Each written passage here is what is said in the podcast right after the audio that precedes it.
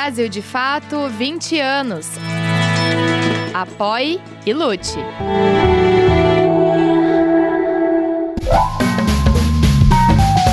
Brasil de Fato Entrevista. Olá a todas e a todos, está começando agora mais um Brasil de Fato Entrevista e hoje a nossa conversa é com a Bianca Santana, jornalista e escritora. Tudo bom, Bianca? Tudo bem, muito obrigada, que alegria estar aqui. Obrigado você por aceitar o convite.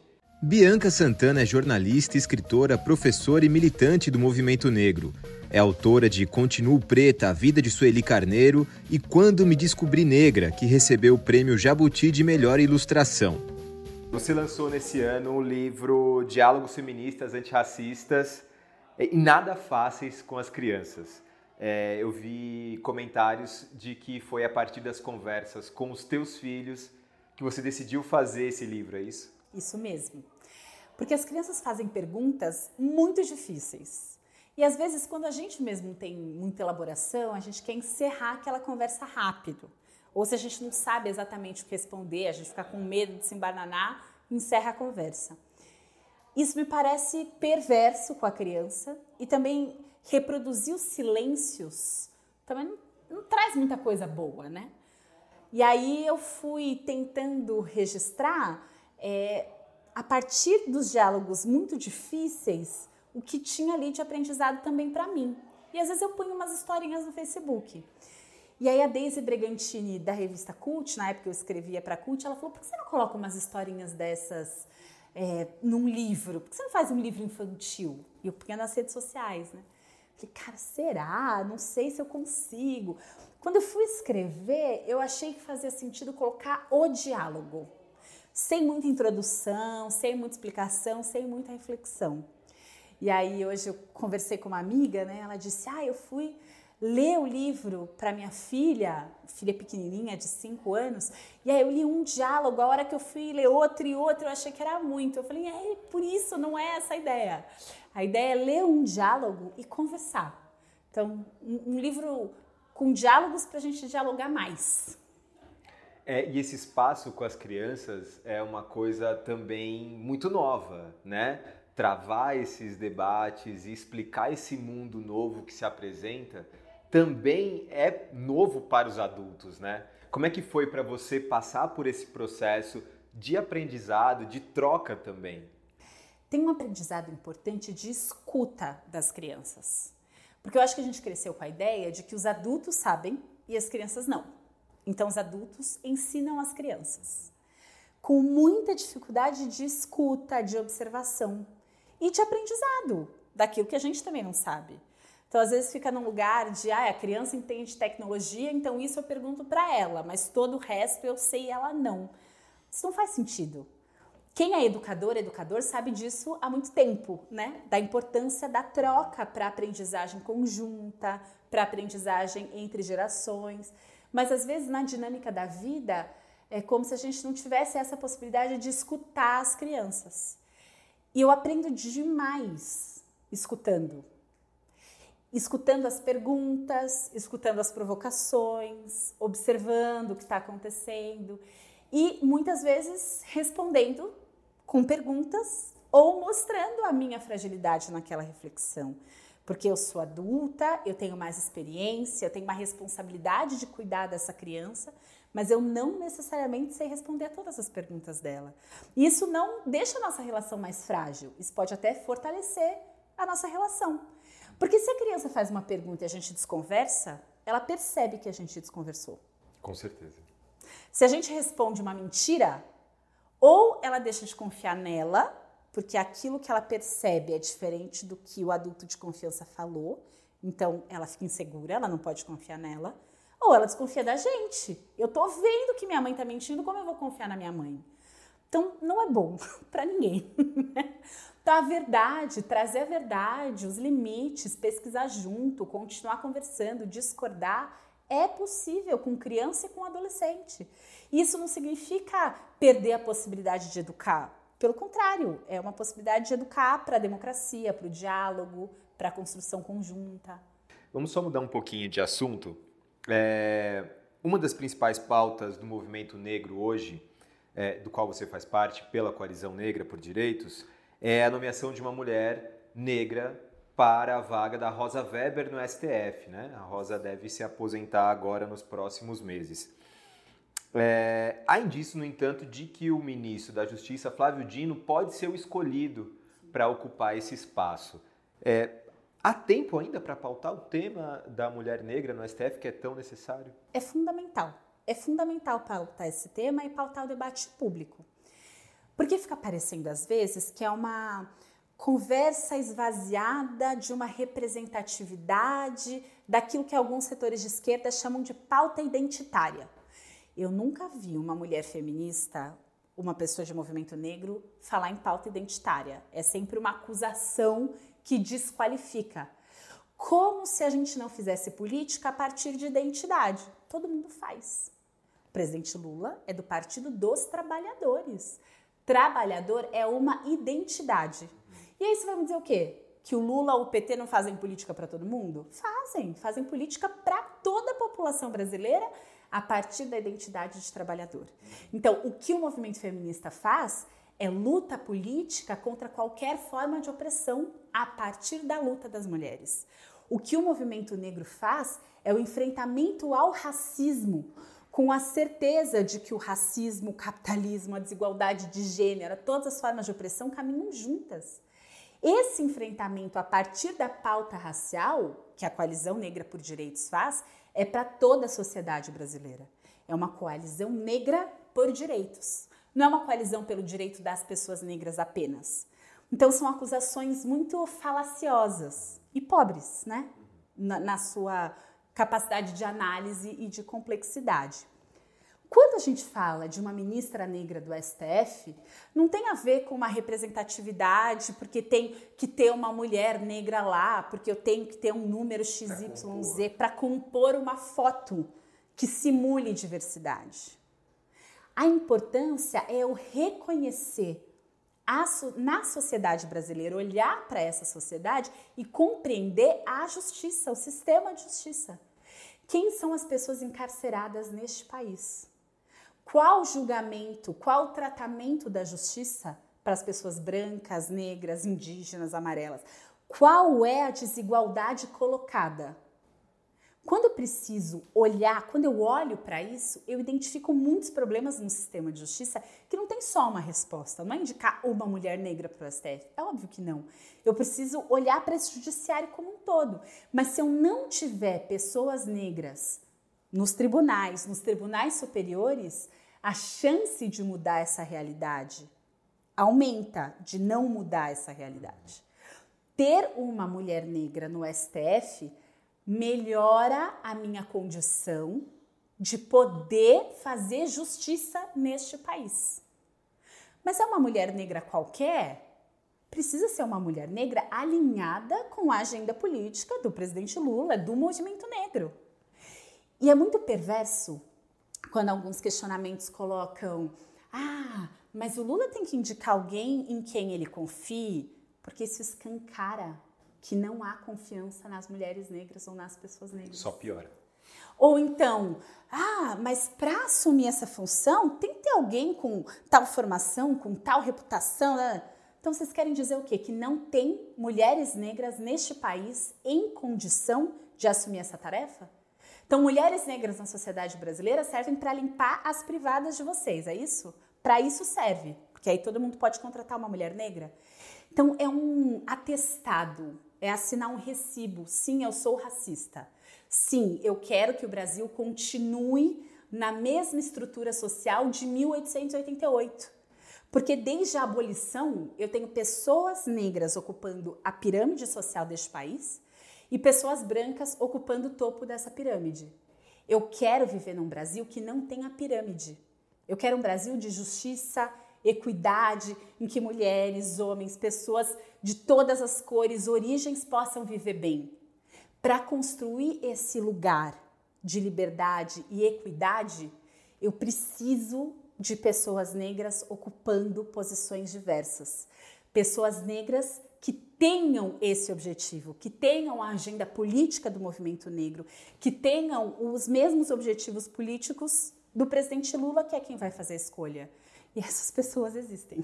O que, que a coalizão está colocando em prática nesse, nessas últimas semanas para tentar pautar o tema? Eu sei que vocês estão se movimentando. Bastante.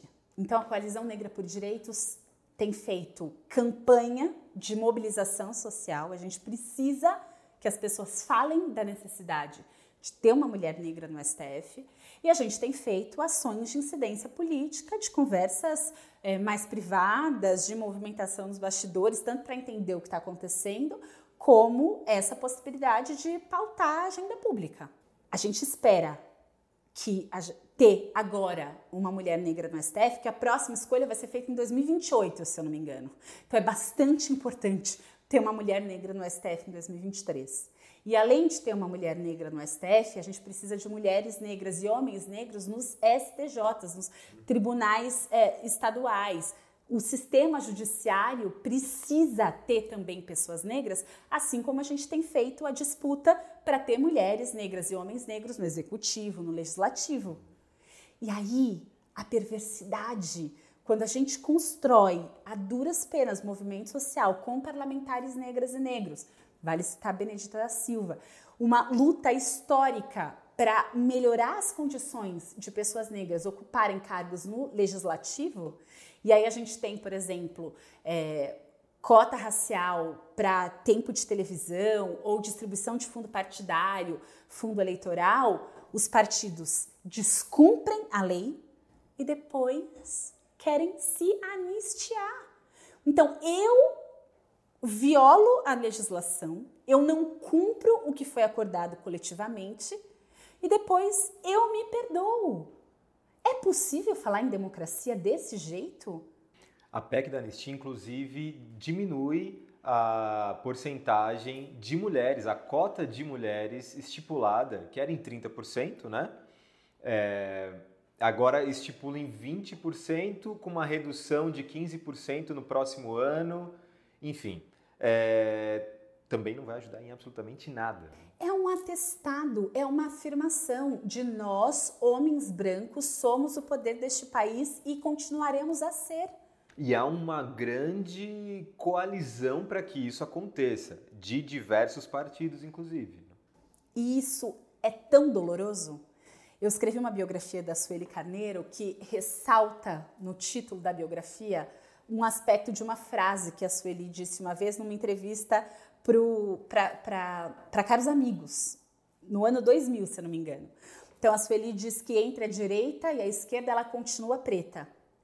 A Sueli diz isso cobrando a esquerda. Ninguém lê a entrevista toda, mas eu destaco na biografia alguns trechos em que ela explica essa frase. Porque da direita a comunidade negra, o movimento negro, não pode esperar nada.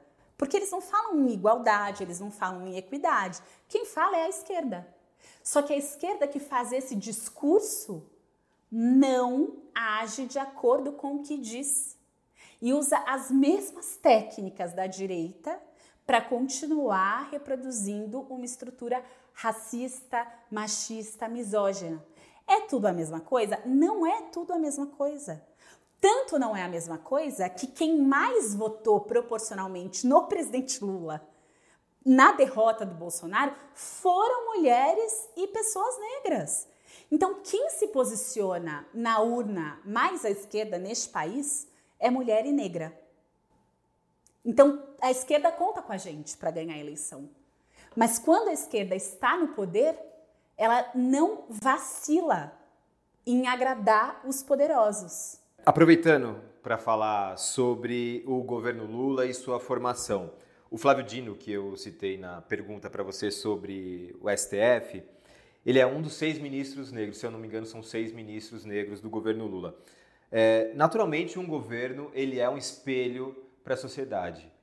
Você acha que isso está acontecendo? Em que ponto estamos eu sei que a gente tem poucos meses ainda do governo Lula, há muitas é, negociatas, é necessário compor com o Centrão, chamar para o governo para também ter uma força no legislativo, enfim, também garantir pautas importantes para todo o país.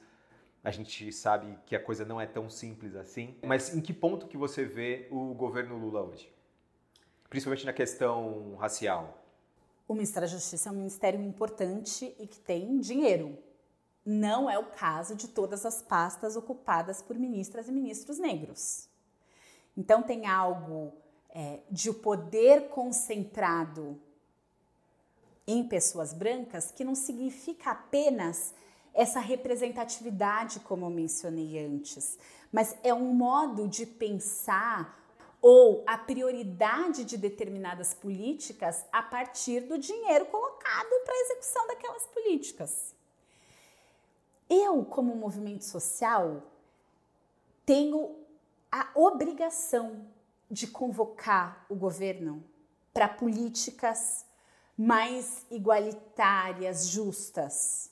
Ao mesmo tempo em que o meu objetivo é organizar a população para para essa pressão. Então, a gente não vacilou em votar no presidente Lula, em defender esse governo, em fazer campanha. A gente não vacilou em nenhum momento. E a gente não vacila no que é importante. Mas não conseguir olhar para a falta de prioridade da pauta racial nesse governo também seria um enorme equívoco. Mas ao mesmo tempo, eu faço uma meia-culpa porque se a gente tivesse condição de mobilizar a sociedade e botar a população negra na rua cobrando a agenda política do movimento negro para o governo, o próprio governo não teria como não responder a essa situação. Então a gente tem esse desafio enorme de organização política e mobilização e rua. Uma das pautas que estão é, ali na agenda do movimento negro é a desmilitarização das polícias ou um entendimento maior de responsabilização das polícias é, pelos seus atos. O supermercado Atacarejo, é, na Bahia, né, foi condenado a pagar 20 milhões de reais é, indenização por conta do assassinato e da tortura de dois homens negros, o Bruno e Ian Barros. E a Bahia ela se tornou o estado mais violento do país hoje. O estado mais negro é o estado mais violento do país hoje. Há espaço para o tema da desmilitarização das polícias é, nesse momento que a gente tem do país?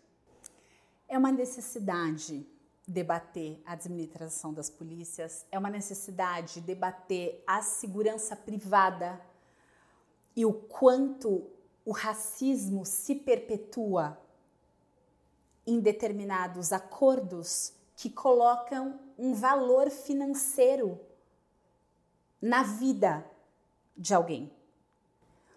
Racismo no Brasil é crime inafiançável. Quando pessoas negras são executadas em supermercado, imagina quantas leis são violadas. O Brasil não tem pena de morte legal no papel. E se tivesse, teria que ter julgamento. Na prática, a pena de morte acontece num agente de segurança pública na Polícia Militar ou segurança privada sem nenhuma possibilidade de defesa ou de proteção. Se o racismo é crime inafiançável, se não são permitidas execuções na Constituição brasileira, o que justifica um termo de ajuste de conduta que coloca um preço, um dinheiro na vida de alguém? A condenação por esses assassinatos precisa acontecer. Tanto de quem apertou o gatilho, quanto de quem pressionou e estruturou apertar o gatilho. A responsabilidade é do supermercado, é da empresa de segurança privada e é de quem puxou o gatilho. Se a gente não responsabilizar, os extermínios, as execuções não vão parar.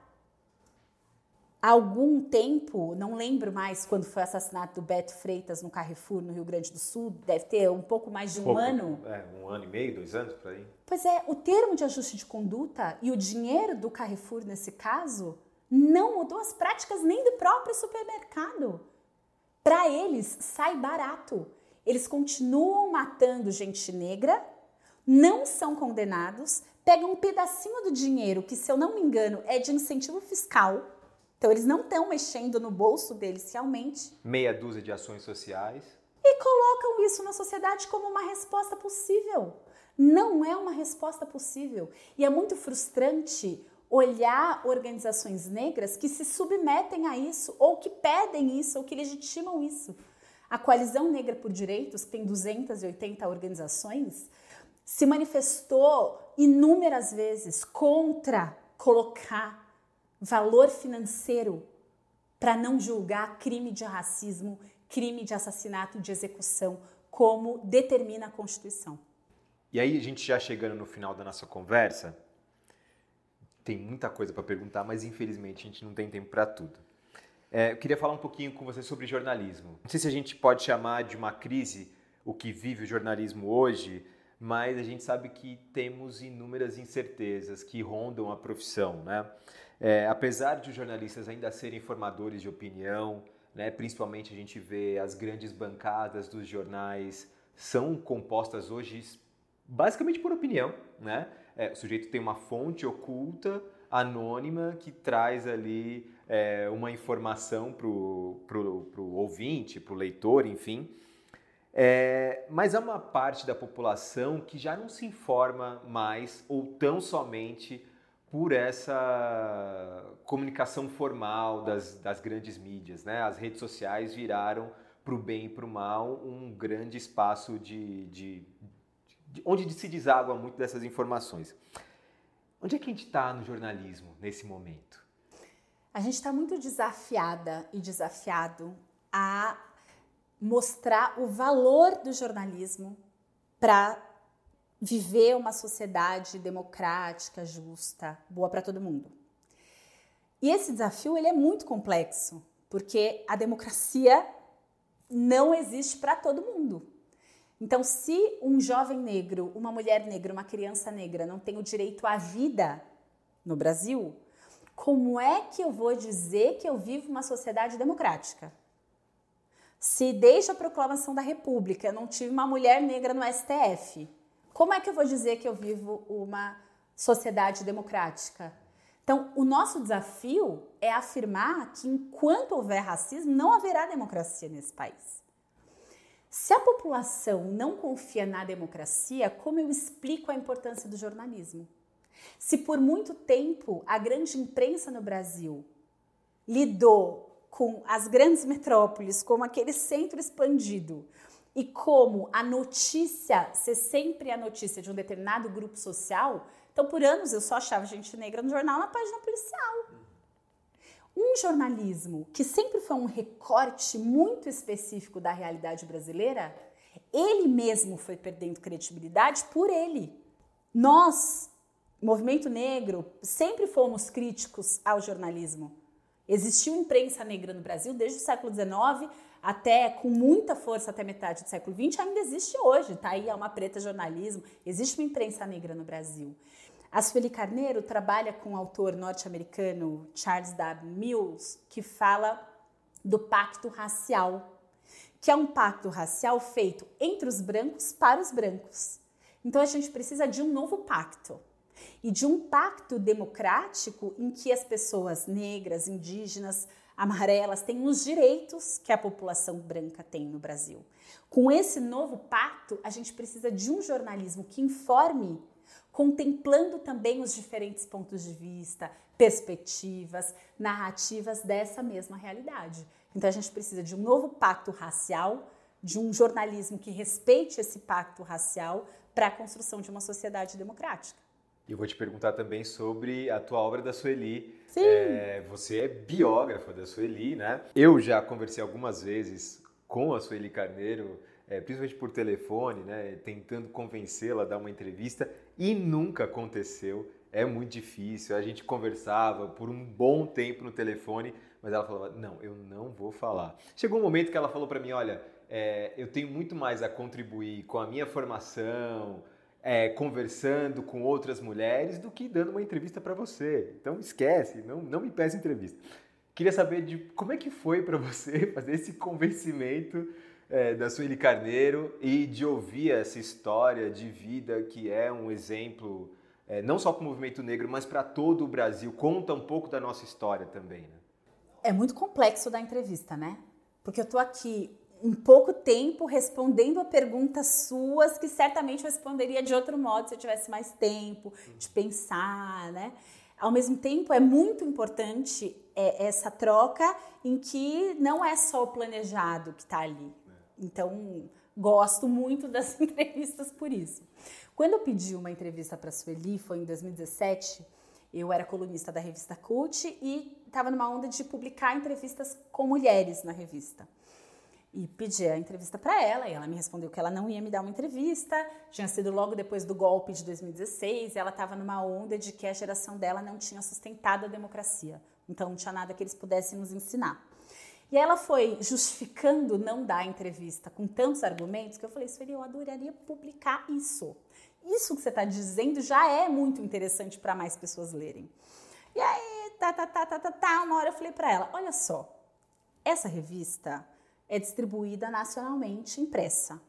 Você já escreveu sobre jornalismo, sobre representatividade, sobre uh, muitos temas. Eu não preciso te falar da importância de ter uma mulher negra numa capa de revista. E aí ela me deu a entrevista e me acusou de manipuladora por muito tempo. Mas eu não fiz isso para manipulá-la, mas por confiar que ela sabia nessa importância. Quando eu dei entrevista, ela deu entrevista. Des, é, desculpa. Quando ela me deu entrevista, ela fez isso com muita desconfiança. Porque era quase assim: eu já sei que você vai distorcer tudo que eu disser, entendeu? Não, jornalista não faz nada que preste. Fizemos a entrevista. Acho que ela teve alguma surpresa quando ela percebeu nas perguntas que eu tinha lido a obra dela e não e que eu tinha minimamente me preparado. E quando ela leu a entrevista publicada, ela ficou animada, porque ela achou que a entrevista tinha sido fiel ao momento da entrevista de fato. Isso foi muito bom. E aí a gente se encontrava é, em muitos ambientes ela me reconhecia, porque eu já encontrava a Sueli em atividades do movimento negro, mas ela não, não me reconhecia. E aí as pessoas começaram a perguntar: por que você faz uma biografia da Sueli? Eu, gente, sei lá, se a Sueli quiser uma biografia, ela escreve uma, não estava no meu horizonte. Eu devia um livro para uma editora naquele período e em 2018, 14 de março de 2018, quando a Marielle Franco é executada, aquilo é um marco muito forte no país, internacionalmente, mas eu sinto que para mulheres negras da geração da Marielle foi algo realmente muito determinante. É como se a gente tivesse acreditado que se a gente cumprisse determinados passos, a gente realmente poderia ajudar a transformar esse país. Então, a Marielle, com toda dificuldade, ela foi para a universidade, foi eleita parlamentar, tinha ali um caminho possível. Quando ela é executada naquela violência, é como se descortinasse para a gente de que não, não tem essa é, o racismo patriarcal, machismo, não tem essa. Se precisar, vai ser com esse monte de tio mesmo. Aquilo para mim foi um chamado de urgência, é, de que eu precisava me dedicar mais ainda para pauta racial, para o feminismo, para o movimento negro. E eu escrevi para a editora falando que eu não ia mais fazer o livro que eu tinha combinado. Ela falou: não, calma, vamos almoçar. Fui almoçar com ela. Ela falou, então por que você não faz outro livro que te interesse mais agora? Eu falei, eu não estou interessada em livro nenhum, eu não sei exatamente o que eu vou fazer. Ela perguntou, por que você não faz uma biografia da Sueli? Eu falei, cara, até você? Aí eu mandei um e-mail, Sueli, é você que quer que eu faça uma biografia sua? Porque todo mundo me pergunta isso. Aí ela me chamou para ir na casa dela, a gente passou horas e horas e horas conversando sem falar da biografia. Eu perguntei, você quer que eu faça a biografia? Aí a resposta dela foi, você quer escrever a biografia? E aí eu entendi que ia ser na minha conta mesmo. E foi. Que bom, que bom que você conseguiu registrar esse momento. Bianca, muito obrigado, viu, obrigada, por essa conversa. Obrigada, obrigada demais. Muito obrigada. Obrigado mesmo. E a você que nos acompanhou até aqui também, muito obrigado. Na próxima semana voltamos com mais uma entrevista. Tchau, tchau. Você pode conferir mais conversas como essa no YouTube, Spotify, Deezer e outras plataformas do Brasil de Fato. Direção e entrevista José Eduardo Bernardes. Coordenação de audiovisual Monize Ravena. Coordenação de redes sociais Cris Rodrigues. Direção executiva Nina Fidelis.